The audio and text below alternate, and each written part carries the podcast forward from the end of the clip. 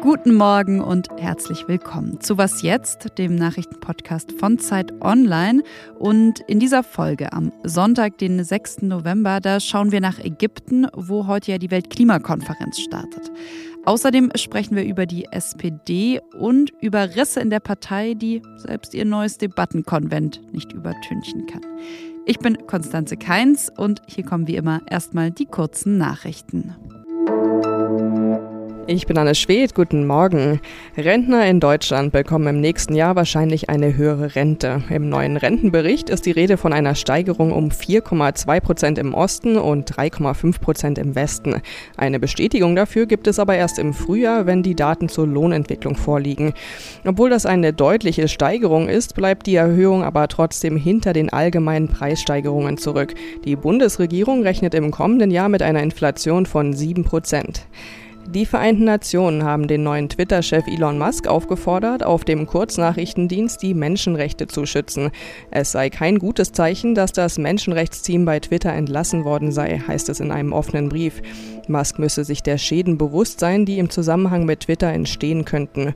Seit Musk Twitter übernommen hat, haben Hassbeiträge auf dem Social-Media-Dienst zugenommen. Redaktionsschluss von diesem Podcast ist 5 Uhr. Werbung Diese Woche in der Zeit? Die Bücher des Frühlings. 16 Seiten blühende Fantasie. Von gefährlichen Liebschaften, einer Flucht auf dem Mississippi und magische Erzählkunst. Das Literaturspezial zur Buchmesse in Leipzig. Die Zeit, Deutschlands größte Wochenzeitung. Jetzt am Kiosk oder direkt bestellen unter zeit.de/slash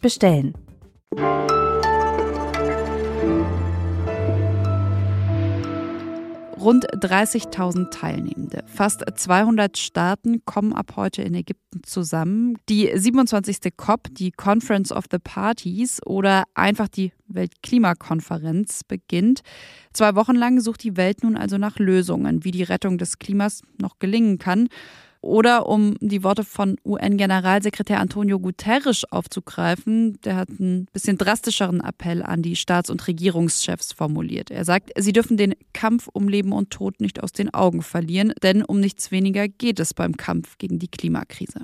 Mit Viola Kiele, Redakteurin bei Zeit Green, will ich auf diese Weltklimakonferenz schauen. Äh, noch erreiche ich sie in Deutschland, aber für dich geht es ja diese Woche auch nach Ägypten. Ja, genau. Ich bin ab Mittwoch vor Ort und echt schon gespannt. Lass uns auch mal mit einem Ausblick starten. Also worum wird es auf dieser 27. Weltklimakonferenz vor allem gehen? Was sind die großen Themen? Das Thema, was jetzt bei dieser Konferenz, glaube ich, das mit Abstand wichtigste werden wird, ist Geld. Die ärmsten Staaten dieser Welt, die am wenigsten entwickelten Staaten, sind in der Regel ja auch die Länder, die am stärksten jetzt schon von den Auswirkungen der Klimakrise betroffen sind. Und diese Staaten brauchen Geld, um sich erstens anzupassen. Also das können ne, Deiche sein, Dämme, das können Frühwarnsysteme sein.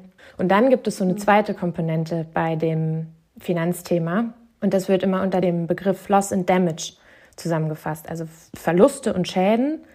Und das ist so eine Frage, wie kann man die Schäden, die jetzt schon entstehen, also gegen die man sich nicht mehr mit Anpassungsmaßnahmen schützen kann, wie kann man die in irgendeiner Form kompensieren? Und dafür müssen auf dieser COP die Staaten zusammen gucken, finden sie einen Mechanismus, mit dem das schnell geht, mit dem das unkompliziert, vielleicht sogar unbürokratisch geht. Und das ist was, was dieses Jahr gar nicht von Anfang an offiziell auf der Agenda stand wo aber also viele StaatenvertreterInnen und Gruppen gesagt haben, das ist das wichtigste Thema. Wir müssen gucken, dass wir irgendwie zu einer einigermaßen gerechten, solidarischen Lösung kommen. Das wird ein Thema und das wird ein Streitpunkt werden auf dieser COP. Mhm.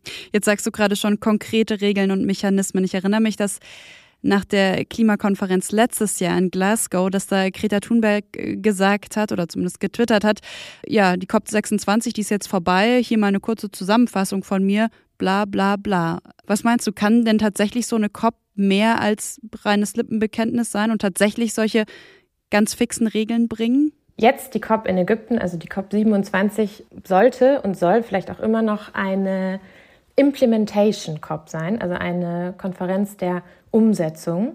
Und das heißt, das Ziel ist jetzt, wenn man diesen Finanzaspekt vielleicht nochmal ausklammert, dass die vielen, vielen Versprechen und Zusagen und Ankündigungen, die in Glasgow und auch in den Jahren davor gemacht wurden, dass die tatsächlich umgesetzt werden. Ich glaube schon, dass das im Rahmen von diesen großen globalen Konferenzen leichter möglich ist, auch weil es da möglich ist, dann so anderweitige Probleme und Konflikte auf irgendwie zwischenstaatlicher Ebene ein bisschen auszuklammern. Aber lassen sich solche, du hast jetzt gesagt, anderweitigen Probleme überhaupt ausklammern? Also ich denke jetzt zum Beispiel an den Krieg in der Ukraine. Und letztes Jahr, da haben sich die Staaten auf der COP ja noch versprochen, wir werden die Kohleverbrennung runterfahren. Jetzt steckt die Welt aber so tief in einer Energiekrise, dass Deutschland zum Beispiel Milliarden in neue Flüssiggasterminals äh, steckt oder eben Kohlekraftwerke wieder hochgefahren wurden.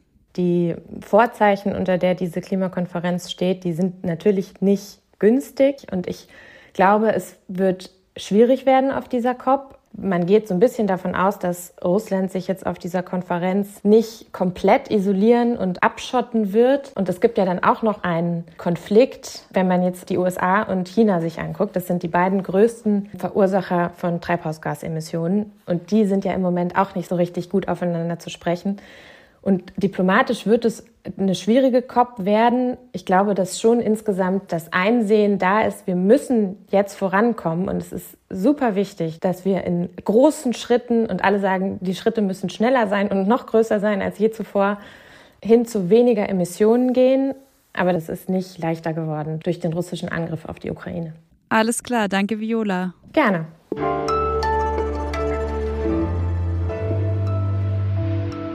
Alles außer Putzen. Ich bleibe in dieser Rubrik heute mal noch bei unserem ersten Thema, beim Thema des Tages der Weltklimakonferenz. Denn auch Sie können ein bisschen dabei sein, sozusagen, einen Eindruck von dieser riesigen Veranstaltung bekommen. Und zwar ganz gemütlich vom Sofa aus. Den Link zur Eröffnungszeremonie, den haben wir Ihnen in die Show Notes gelegt. Los geht's heute um 10 Uhr.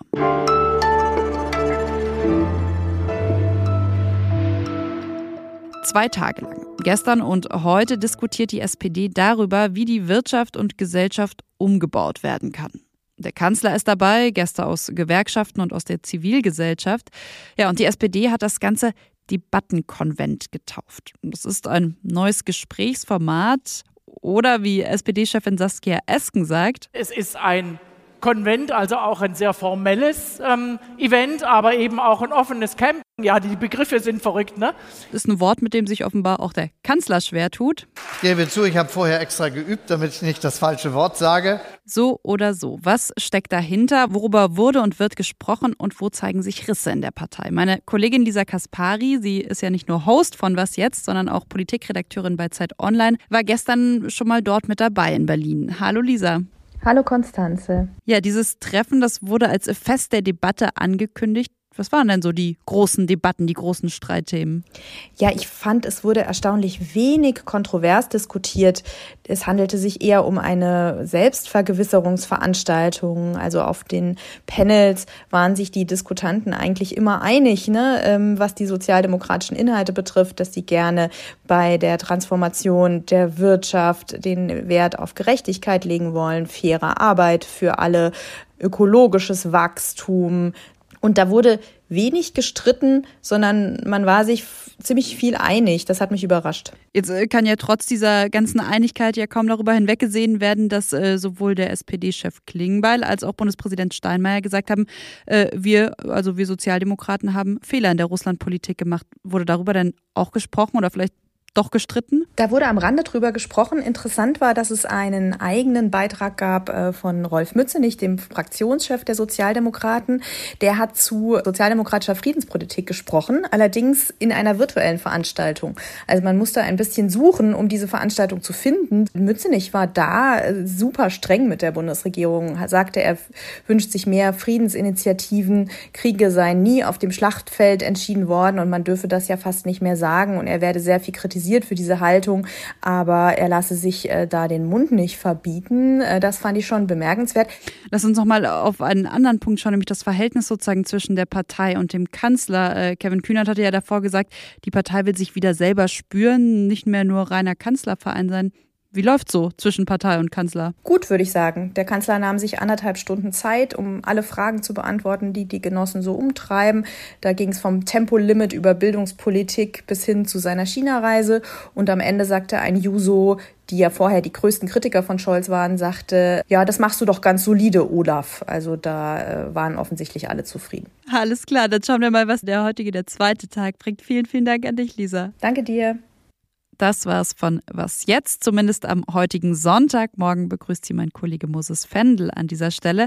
Ja, und mir bleibt noch zu sagen, dass Sie uns wie immer gerne schreiben können an wasjetzt.zeit.de und dass ich Ihnen natürlich einen schönen Sonntag wünsche. Tschüss, machen Sie es gut.